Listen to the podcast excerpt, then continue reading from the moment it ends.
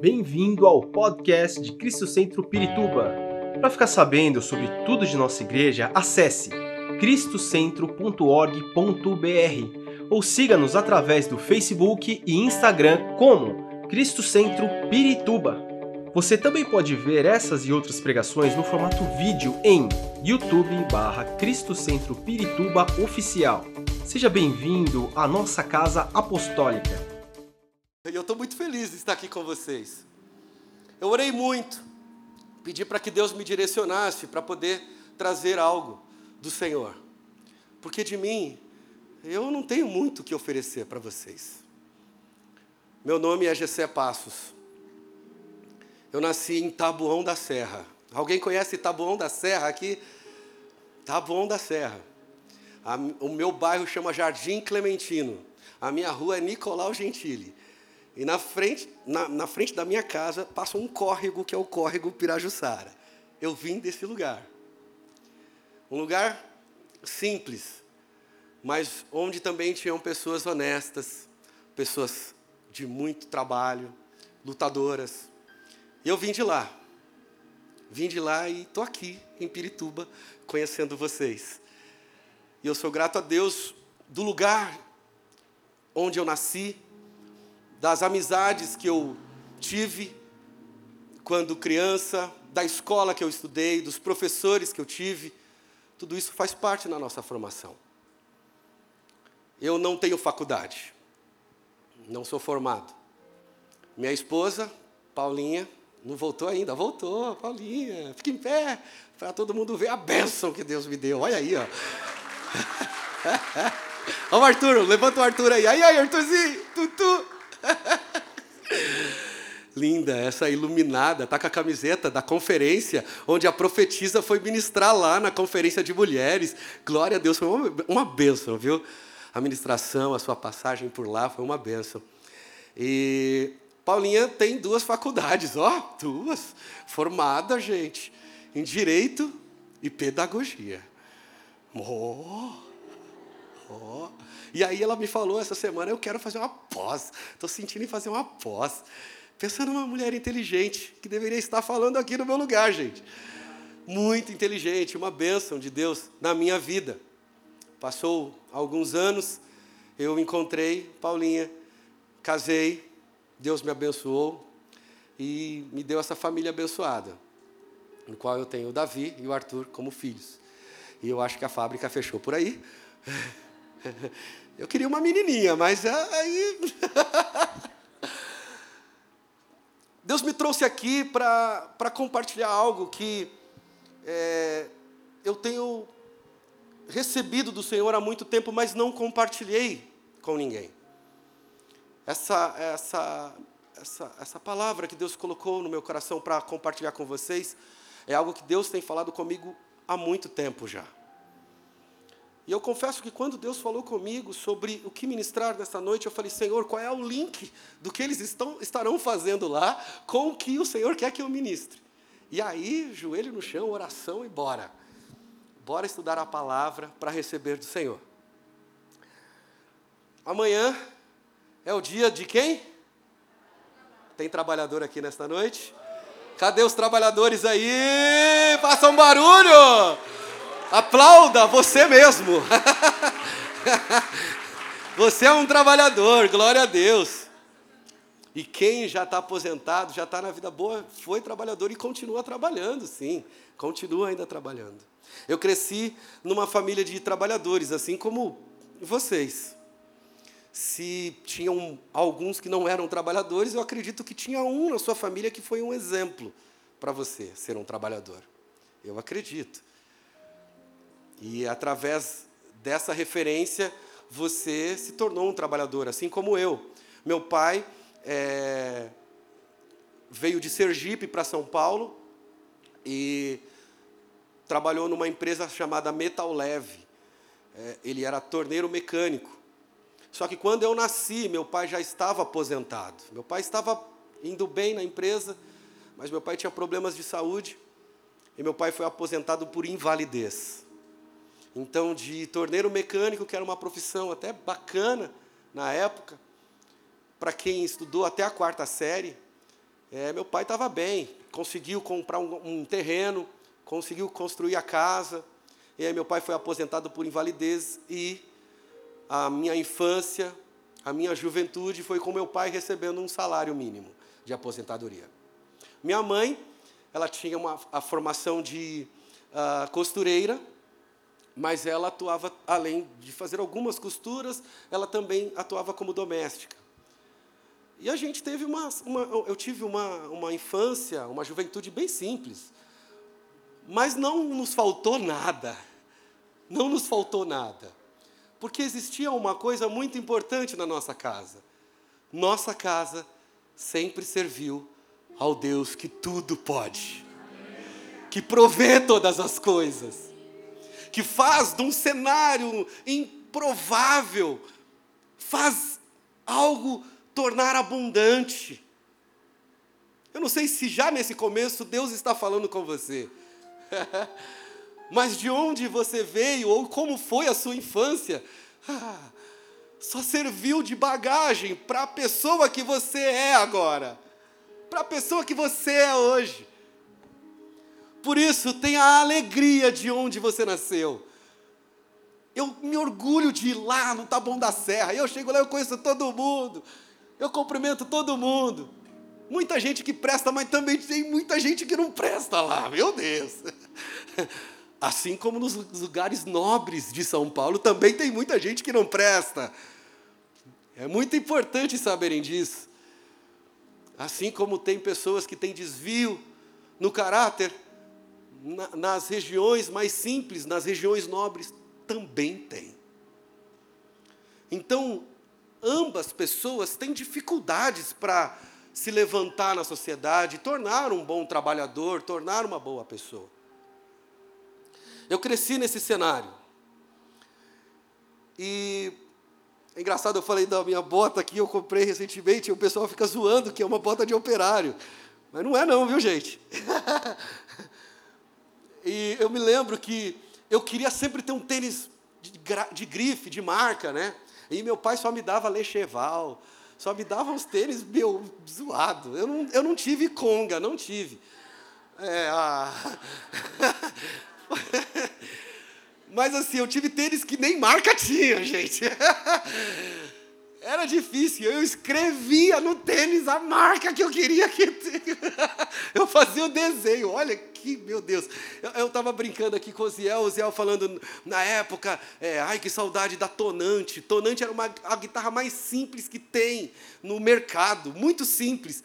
E eu, o meu pai tinha uma Tonante e eu comecei a tocar guitarra nessa Tonante, né? E eu escrevia nessa tonante Fender, escrevia Gibson. cada, cada época eu, que eu descobri uma marca, eu escrevia. E Deus me deu uma Gibson, Deus me deu uma Fender, Deus me deu. Eu nem sabia, mas estava profetizando. Muitos rindo da minha cara, muitos rindo de mim. Mas hoje vê o que Deus colocou nas minhas mãos. Saiba disso. A forma simples que você vê a vida já é o seu futuro. É Deus te colocando e te preparando para viver o futuro. Amém? E eu comecei a trabalhar cedo, vamos dizer assim. Falando rapidamente aqui, meu primeiro trabalho eu lembro que era numa tapeçaria, eu desmontava sofá. Eu era menino, molequinho, ajudava a desmontar o sofá. A tapeçaria ficava na garagem de casa. Meu pai não tinha carro, mas tinha uma boa garagem. Eu me lembro só de dois carros que meu pai teve e não lembro mais de carro, a não ser Mercedes. A não ser os Mercedes-Benz aí, né? E a sola do meu pé, dos tênis que eu andava para cima e para baixo. E a garagem meu pai alugava para um tapeceiro e eu comecei a trabalhar lá. Aí fui me desenvolvendo, conhecendo algumas coisas. Trabalhei também como é, letrista, fazia placas e faixas. Tenho uma boa habilidade com desenho. Aí descobri um talento que era a paixão pela rádio. Eu contei da última vez que eu vim aqui. Eu trabalhei em rádio, trabalhei uma média de oito anos. Comecei como um aprendiz. Eu vi que alguém falou sobre aprendiz aqui. Eu comecei como aprendiz mesmo. Eu fui como curioso numa rádio e o, o, rapaz viu que eu tinha interesse e ele me recrutou para ser um aprendiz e eu comecei a desenvolver e aí eu ficava copiando o locutor nas, nas, na, nos intervalos lá, né? Eu ficava copiando, até que o diretor da rádio um dia viu eu copiando, porque eu copiava no secreto. Ninguém vendo, eu copiava. Ele fazendo a propaganda. lembro até hoje da propaganda. Bicicletaria Luigi! Ele falava. E eu ficava repetindo, bicicletaria Luigi! Aí, Nil, bicicletaria, eu falava, eu ficava repetindo. Aí o diretor da rádio viu e falou: Você tem talento. Você tem o talento. E eu já tinha uma voz não tão, tão madura, mas já era uma voz boa. Ele trabalhou um pouquinho a minha voz e me colocou para apresentar um programa de flashback. Eu mal sabia que músicas eram, imagine falar o nome das músicas em inglês. Foi um desafio gigantesco eu aprender a falar o nome das músicas e eu fui desenvolvendo, trabalhei em grandes rádios, Deus me abençoou. Meu pai faleceu, nesse falecimento é, foi uma virada de chave na minha vida, de chave na minha vida, e a partir daí eu virei músico. Sim, eu sou um músico. Depois de um CEO falar, depois de uma expert em recursos humanos falar, um músico vai falar agora para você. Tem muita gente que pergunta, tá, você é músico, mas você faz o quê? Tá, mas você faz o quê? Não, eu trabalho com música. Não, mas sim, mas, é, mas você faz o quê? É música. Eu trabalho com música e levo muito a sério o meu trabalho. E Deus tem me abençoado por onde eu, onde eu tenho passado. Eu tenho é, tentado dar o meu melhor como profissional e evoluir também como profissional. É importante a gente entender que o trabalho vem de Deus. Quando Deus colocou o homem no jardim, já deu tarefa para o homem, para o homem desenvolver, para o homem trabalhar. Assim como me deram tarefa nessa noite. Me deram a tarefa de ministrar o louvor e de trazer a mensagem. Duas tarefas. E eu, como um bom servo, falei: Eis-me aqui, Senhor. O trabalho no jardim era bom e agradável. Era bom e agradável. Até que o homem pecou. E aí o trabalho se tornou duro. E muitas das vezes muito desagradável. Eu não sei como é que você lida com o trabalho. Eu não sei como que você está lidando com o trabalho. Mas eu vou falar bastante sobre a sua vida profissional nesta noite. O preguiçoso não tem espaço na Bíblia. Não tem espaço na Bíblia. Provérbios diz assim: aquele que faz a colheita no verão é filho sensato, mas aquele que dorme durante a ceifa é filho que causa vergonha. Provérbios 10, 4 e 5.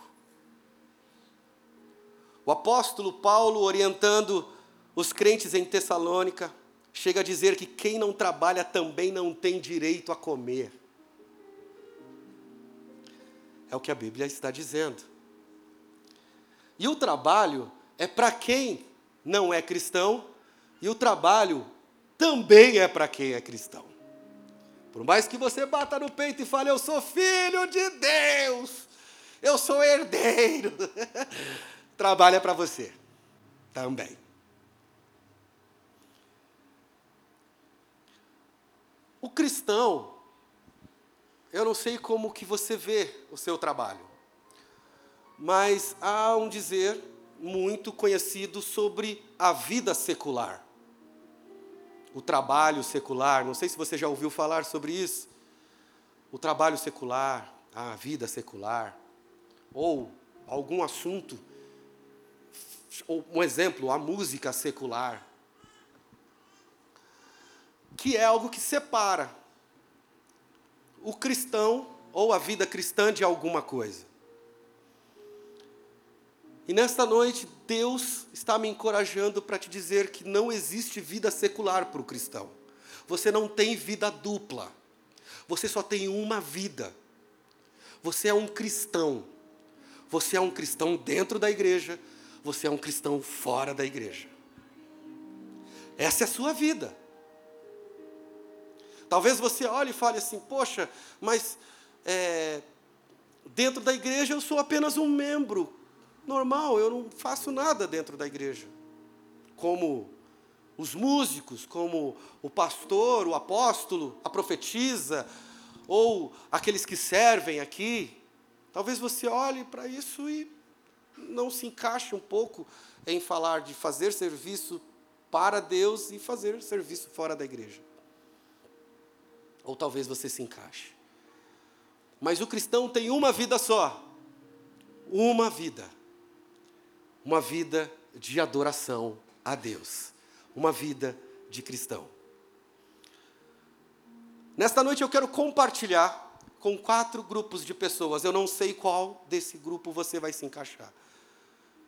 Mas Deus vai falar com todos nesta noite. Você está preparado para receber de Deus? Eu vou começar a mensagem agora. Não sei se já Deus já estava falando com você, mas o que Deus compartilhou comigo se inicia agora. Falarei com pessoas que serão impulsionadas, serão impulsionadas para ir. Você vai ir. Serão impulsionadas para ir. Começará uma jornada, vamos dizer assim, de trabalho. Ou você vai entender agora sobre a vida cristã e vai ser impulsionada para viver essa vida cristã. As que estão em lugar de desconforto, que está em lugar de desconforto, eu não sei. Mas Deus vai falar e você vai entender que Deus está falando com você, porque você está em local de desconforto onde você não queria estar, mas você está. Não sei, Deus vai falar com você. Aos que chegaram onde queriam chegar, projetaram a carreira, mas estão perdidas no propósito. Por que eu estou aqui? O que eu estou fazendo aqui? Qual é o propósito de eu estar aqui? Ou talvez você não sabe qual é o seu propósito de você estar onde você está.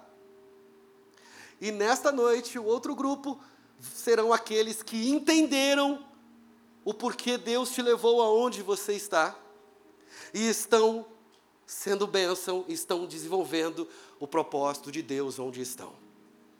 Amém? O tema da mensagem de hoje é: seja luz onde você estiver. Pai, eu me preparei e eles estão aqui que não seja nenhuma palavra minha, mas que seja a tua palavra. Que o Senhor fale com cada coração que está aqui nesta noite. Me use neste momento mais para o louvor do teu nome. Filipenses 4. Queria que você abrisse a sua Bíblia. Nós vamos ler os versículos 21 e 22, Filipenses 4. Nesse grupo que eu falei aqui com vocês, de pessoas, Deus falou comigo, porque eu estava me sentindo em um lugar de desconforto. Eu fiz parte desse grupo. As pessoas que estavam se sentindo no lugar do desconforto. E aí Deus me mostrou esse trecho e eu comecei a estudar sobre ele. Então vamos ler o versículo 21, diz assim: Saúdem a todos os santos em Cristo Jesus. É uma saudação aqui. Saúdem a todos os santos em Cristo Jesus. O apóstolo Paulo escreve isso. E ele diz: Os irmãos que estão comigo enviam saudações todos os santos lhes enviam saudações. Todos os santos lhes enviam saudações. Especialmente, na minha Bíblia está escrito assim, especialmente, não sei como é que está escrito na sua Bíblia aí. Na minha Bíblia está escrito especialmente. Grave isso. Especialmente os que estão no palácio de César. Ele começa dizendo: Saúdem a todos os santos em Cristo Jesus, santos. Os irmãos que estão comigo, todos os santos, lhes enviam saudações. especialmente os santos que estão no palácio de César. Eu tive que orar bastante para Deus revelar. As cartas de Paulo é uma grande inspiração. Paulo, apóstolo, pastor, missionário, conhecia de tudo um pouco. Conhecedor, inteligente. Deus gosta de pessoas assim. Amém? Sabemos que Deus usa quem Ele quer, da maneira que Ele quer, da forma que Ele quer. Mas é tão bonito quando a gente vê alguém preparado, pronto, entendendo o propósito de Deus através daquilo que domina. A profissão de Paulo, construtor de tendas. E uma coisa muito importante, eu estou falando sobre a vida cristã, é muito importante nós entendermos que nós vivemos nessa terra, fomos criados dessa terra, e você não pode esquecer que você vive neste mundo. Algo que foi criado com, por Deus, com muito amor, para que um homem vivesse bem, vivesse tranquilo. Mas aí o homem peca, entra o pecado, e quem governa quem está aí no mundo é Satanás. Então não tem como você fugir. Não tem. Não tem como você separar. Eu estou aqui na igreja, saí da igreja, vou levar as cadeiras, a igreja, o púlpito, não tem como. Eu não sei por onde você tem andado, mas não tem como você separar. Só que você tem alguém que habita dentro de você, que é o Espírito Santo, que vai junto com você para onde você for. Nós vamos ver que todos que foram inspirados na Bíblia, eles tinham conhecimentos e tinham profissões. Importante você entender isso e saber isso. As primeiras profissões surgiram após o homem ser expulso do Éden. Caim se tornou agricultor, Abel, pastor de ovelhas. E aí eu relatei aqui alguns, por exemplo, Moisés, pastor de ovelhas, Josué, soldado, Débora, juíza, Esdras, o escriba, ou até visto como um professor, Neemias, o mordomo, Lucas, o médico, Mateus, cobrador de imposto, Pedro e João, pescador. E por aí vai vemos que a Bíblia menciona como, como eles eram úteis para a sociedade. Você é útil para a sociedade? Entenda que Deus se importa com o que você faz. E o que você faz é para servir pessoas. Sabia disso? Você faz para servir pessoas. Eu não sei quem você tem servido. Jesus nos deixou um mandamento muito importante, que é amar a Deus acima de todas as coisas e ao próximo como a ti mesmo. E se nós estamos aqui na igreja, eu não sei como você vê você servindo aqui na igreja. Mas vamos olhar o cenário. Hoje é domingo, eu não sei quando você volta de novo para cá. Se você olhar para o seu lado, vai ter alguém que está perto de você. Esse é o seu próximo hoje. Olha aí quem está perto de você aí. Esse é o seu próximo. Olha para trás. Isso. Esse é o seu próximo. Essa é a pessoa que Deus colocou perto de você hoje. Amém? Só que a gente não passa a maior parte perto dessas pessoas. A gente sai daqui, vai para casa. E aí passa uma parte com o próximo da nossa casa. Não sei se você está conseguindo entender. Aí tem um próximo que está ali em algum momento na sua vida. Aí você sai da sua casa e vai para um outro local. Local. Eu não sei qual é o local. Se você é um estudante, você vai para a sua escola. Se você está trabalhando, você vai para a sua empresa. Se você está em home office, você também vai para a sua empresa e vai ter um próximo lá que você vai estar perto. Passamos a maior parte do dia perto de alguém. Quem é o próximo que passou esses dias perto de você? Bora pensar aí quem foi? Você serviu quem? Quem foram as pessoas que você serviu? As características das cartas de Paulo começam com uma oração de gratidão. Gratidão a Deus. Deus sempre está com você. Ele é o mais próximo que você tem.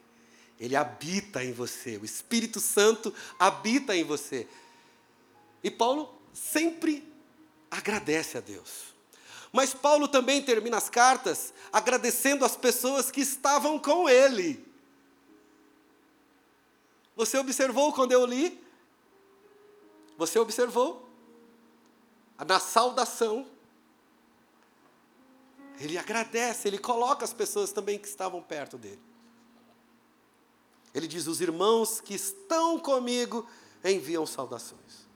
Não podemos fazer nada sem ter a presença de Deus, mas também não podemos fazer nada sem ter a presença de pessoas.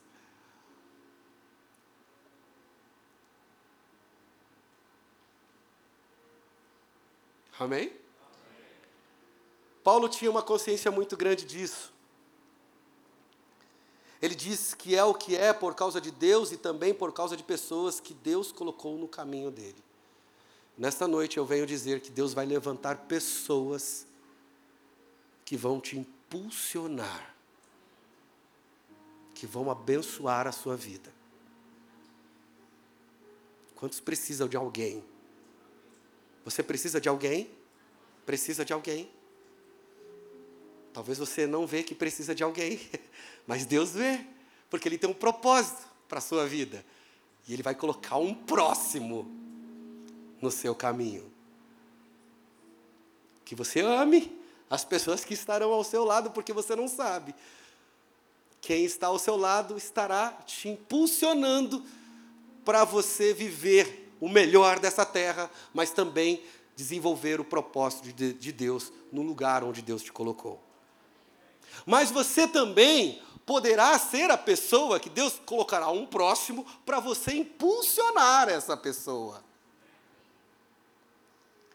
Na competitividade do trabalho, com certeza você olha e fala: aquela pessoa é melhor que eu. Aquela pessoa faz melhor do que eu. Como cristão, como, como você age nessa competitividade? Como você age? Como? Passa por cima? Passa rasteira? Não sei. Deus está falando aqui. Essa carta aos Filipenses é uma carta feita na prisão. Paulo está preso. Poderia falar um pouco sobre esse momento, mas o tempo é bem curto. Então você bem vou resumir um pouco esse contexto. Paulo está preso. Conspiraram contra ele, ele está preso. Ele tinha um desejo de ir para Roma, compartilhar da mensagem. E ele está preso. Local de desconforto. Tem tantos exemplos na Bíblia que a gente poderia mencionar, que eu poderia mencionar aqui. Um exemplo, José, local de desconforto, por onde ele passou foi desconfortável. Estava em casa, era desconfortável. Virou escravo, foi preso. Por onde ele passou, desconfortável. Ele estava num momento de desconforto. E Paulo está cercado de pessoas que talvez, se ele tivesse livre, ele não teria alcançado. As pessoas que cercam Paulo é a guarda pretoriana. A guarda pretoriana eram cerca de 16 mil soldados da elite militar de Roma. Elite militar de Roma. Esses tinham um trânsito livre. aos corredores do palácio. O plano de Deus é perfeito. Talvez você não consiga enxergar isso. Talvez você faça um plano e o plano de estar no local acontece de uma forma diferente e você se sente frustrado e fica desconfortável por estar ali. Mas se você está com o propósito de alcançar vidas, as vidas que Deus quer alcançar serão alcançadas. E Deus agirá de uma forma que talvez te traga desconforto. Mas como que é o seu coração em meio a esses locais de desconforto? Você está preparado para viver esses locais de desconforto? Deus não depende de circunstâncias boas para realizar os seus propósitos. Por isso é muito importante, como profissional, você estar alinhado ao céu. Você está alinhado a Deus. Ao descobrir qual é o talento que você tem para exercer, eu trabalho um pouco com meu filho, Davi, e o Arthur também, um pouquinho, tentando perguntar para ele o que, que ele gostaria de ser quando crescer. E aí, às vezes, ele me responde uma coisa, às vezes, ele responde outra, porque ele está observando as coisas, e eu também estou observando ele para não fazer com que ele faça com o que dá dinheiro. Para ele não fazer só o que dá uma receita boa para o bolso, mas para ele fazer o que ele tem melhor para poder oferecer para o próximo. Por isso que hoje existem muitos motoristas de ônibus aí dirigindo loucamente. Por isso que existem médicos atendendo pacientes e receitando de uma forma maluca. Por isso que tem muitos profissionais que estão levando a profissão de qualquer jeito. Porque estão lá com um propósito que não é servir pessoas, não é ajudar o próximo, é benefício próprio. E Deus não te chamou para isso. Deus não te chamou para isso. Deus não te chamou só para você. Quando Jesus ensinou a oração do Pai Nosso, ele não chama Pai meu, ele chama Pai Nosso. Quando ele fala do pão, ele não fala o pão meu, ele fala o pão nosso. É tudo nosso. O que você tem é para o próximo. O que você faz é para abençoar o próximo.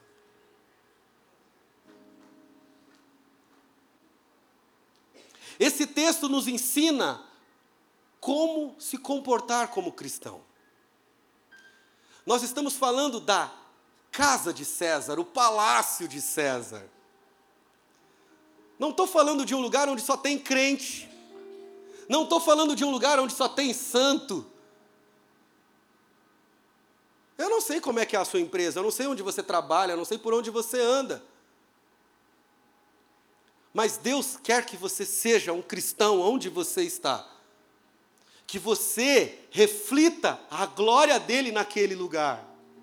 Que as pessoas, ao falar de você, possam falar que vê a presença de Deus através da sua vida. Mesmo que você não fale o nome de Deus lá, mas as pessoas sentem algo diferente. Paulo está falando que existem santos no palácio de César. Nesse palácio havia corruptos.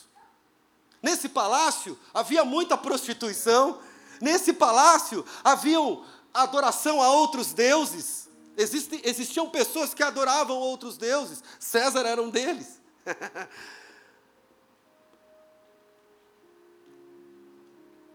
é assim que acontece quando você sai da porta para fora. Não existe a vida secular. Existe um mundo real que a gente vive. E Deus te enviou para algum lugar para que você seja a bênção onde Ele te colocou. Quando eu falo de local de desconforto, Deus falou comigo. Eu e a Paulinha, nós tivemos um plano no ano passado, e nosso plano era viajar para os Estados Unidos. Não só viajar, como passar um período nos Estados Unidos. E confesso que eu entendo o propósito e o plano de Deus para a minha vida. E eu falei, chegou o tempo de eu abrir mão do meu trabalho, de tudo que eu faço. Para quem não sabe, eu sou um produtor musical. Eu trabalho com uma cantora que não é cristã, que chama Vanessa Camargo. E eu falei: chegou o tempo de eu entregar é, essa minha posição para uma outra pessoa e viver o que Deus tem para a minha vida.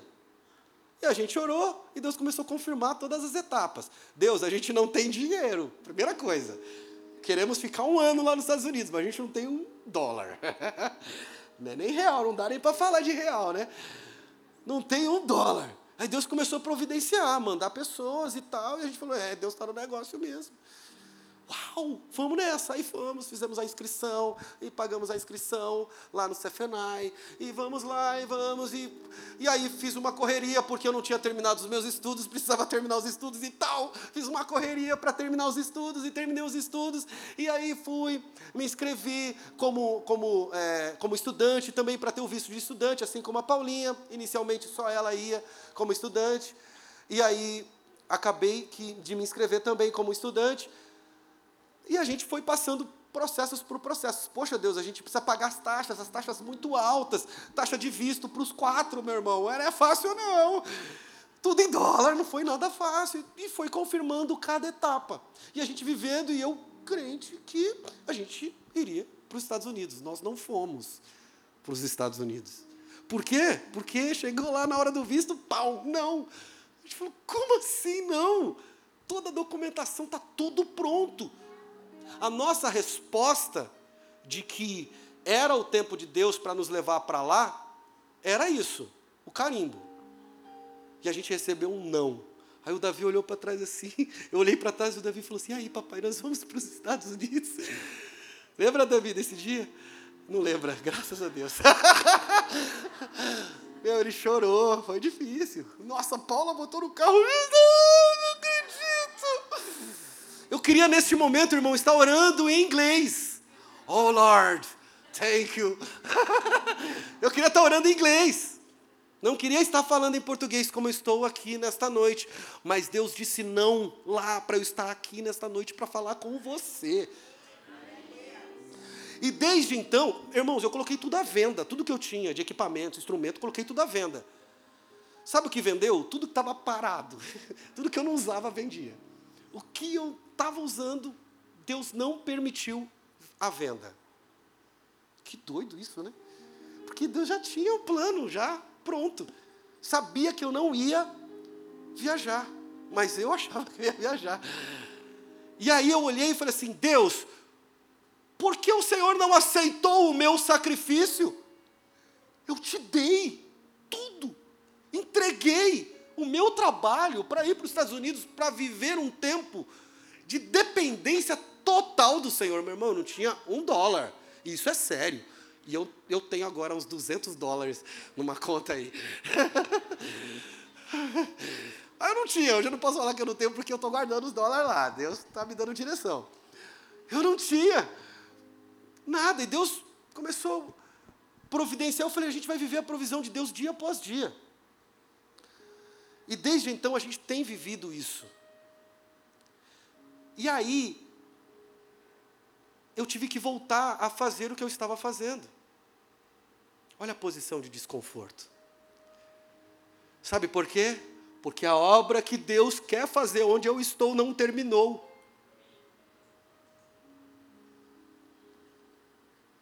É. Aí eu falei, poxa vida, precisei gastar 20 mil reais, Deus.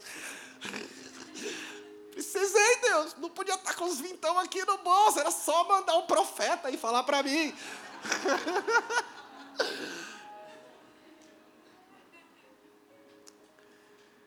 Voltando a falar aqui sobre pessoas que impulsionam pessoas, aproveitando um, um parênteses aqui de, de testemunhos.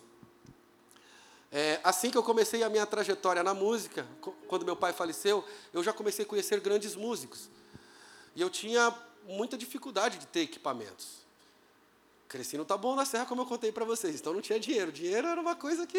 E eu sempre vivia na vida de emoção, sempre parcelando, sempre aquela vida de oração mesmo, né? Carnê atrás de carnê. Até que um dia, andando na Teodoro Sampaio, que era uma loja que eu ia bastante, uma rua que eu ia bastante, onde tem bastantes instrumentos musicais, conheci alguém que está aqui. Aqui. Como ele me abençoou. Eu entrava na loja e ficava olhando aquelas guitarras que eu queria ter. Aí tinha uma guitarra que era uma Gibson 335. E aí ele falava, rapaz, compra. Ele achava que eu tinha dinheiro, gente. Guitarra na época quanto valia lá? Sei lá, uns 20 mil reais. 20 mil reais. E o meu olho brilhava. Queria comprar aquela guitarra. E ele me abençoou com a paciência. Ele tinha paciência comigo. Não sei o que ele, ele falou essa semana que ele achava que eu era rico. Porque que era para mim assim, né? Fala, é, tem dinheiro. ele achava que eu era rico. E por isso que ele me atendia bem, brincadeira. Mas eu sentia a presença de Deus quando eu entrava lá. E eu não sabia que ele era cristão. Porque lá é uma rua de, loca... É, de, de, de lojistas e muitos não são cristãos lá. E aí eu conheci o Ziel, não lembro se, se o Ziel já era é, gerente, você já era gerente naquela época? Já estava próspero então. Era uma loja só, gente. Era uma loja só pequena. Aí essa loja aumentou. Aí depois pro outro, a, a, fizeram uma outra loja do outro lado da rua. Eu lembro de tudo, Zé. Eu lembro de toda a sua trajetória. E eu lembro que é, ele começou a me abençoar, me patrocinar com cordas. Como me impulsionou a ser um músico melhor. E não era qualquer corda, era a melhor corda. Eu sou grato a Deus pela sua vida, Ziel. Deus te abençoe. Passou essa semana aí por um check-up e Deus confirmou a grande obra que Ele fez na sua vida. Eu estou aqui feliz de ser seu amigo. Vamos aplaudir o Senhor pela vida do Osiel.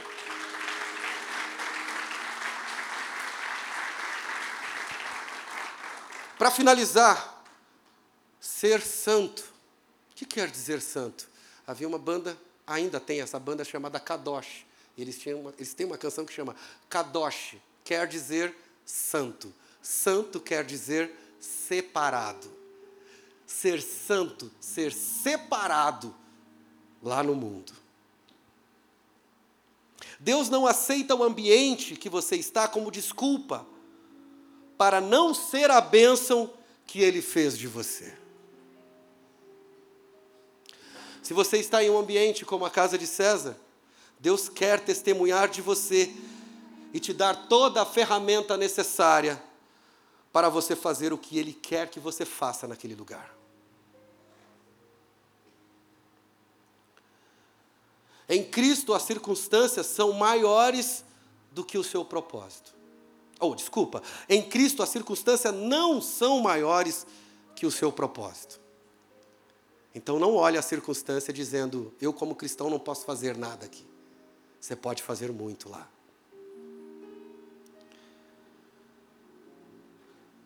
Segundo ponto, não é o lugar que faz a pessoa, mas é a pessoa cheia do Espírito Santo que faz o lugar. Chegar numa reunião onde está o caos, onde está só problema,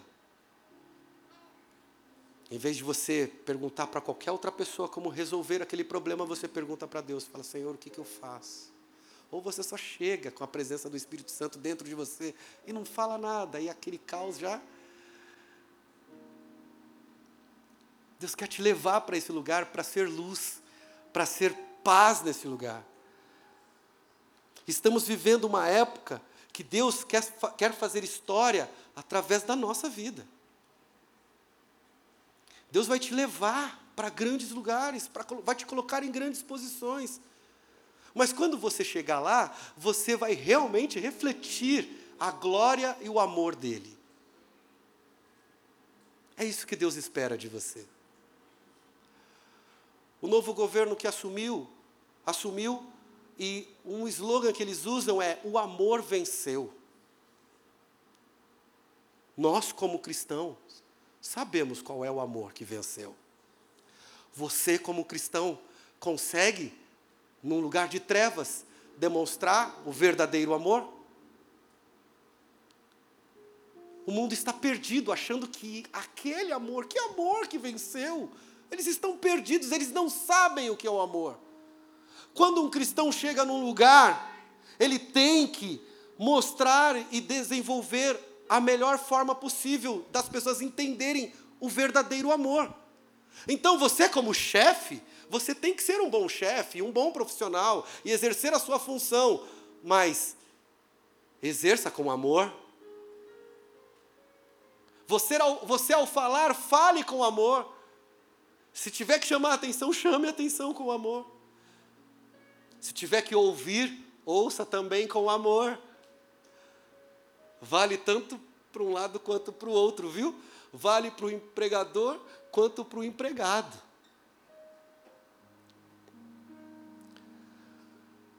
Para finalizar, o que nós precisamos para ser um separado, um santo na casa de César? É viver uma vida de amor ao próximo. Parece ser tão simples, né? Mas a gente se preocupa com tantas coisas. E a Bíblia nos diz que, ainda que a gente fale a língua dos homens ou dos anjos, se não tiver amor, nada vale. Se tiver o dom da profecia e conhecer todos os mistérios e toda a ciência, e ainda tivesse toda a fé de tal maneira que transportasse os montes e não tivesse amor, nada seria.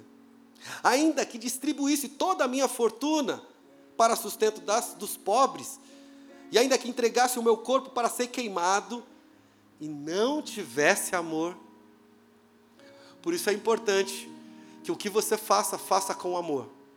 Talvez você esteja numa posição que será impulsionado Entenda aquilo que você vai descobrir como o seu talento para servir para o trabalho. Faça com amor. Se você está num local de desconforto, faça com amor. Sirva com amor. Se você chegou aonde você está, se você chegou onde você queria, onde você planejou, sirva com amor. Faça com amor. E nesta noite, Deus também está confirmando que pessoas estão onde estão, estão desenvolvendo um papel muito importante onde estão, porque estão levando o amor. Eu, no meu trabalho, eu não falo, não costumo pregar, não costumo falar, tá com o diabo, tá com não sei o quê, eu não falo. Tem coisa que não cabe mas a minha postura no, loga, no local tem que ser diferente. É muito difícil, irmãos. Eu sou muito julgado pelos locais que eu vou. As pessoas olham como um adorador pode estar tocando nesses lugares. Uma vez eu perguntei para Deus, eu falei assim: Deus, eu só tenho uma música para te oferecer. É tão pobre o que eu posso te oferecer. Eu só posso te oferecer a música. A vida de um cristão não depende somente dessa adoração de música. Ser um adorador não é somente tocar ou cantar. Por isso, entenda que o seu talento, aquilo que Deus colocou no seu coração para desenvolver, é a forma de você ser um adorador. Que adore, em espírito e em verdade, onde estiver. Eu quero orar por você nesta noite. Esperamos que esta mensagem tenha te inspirado e sido uma resposta de Deus para a sua vida. Quer saber mais sobre Cristo Centro Pirituba? Siga-nos nas redes sociais no Facebook, Instagram e YouTube, ou visite nosso site em cristocentro.org.br.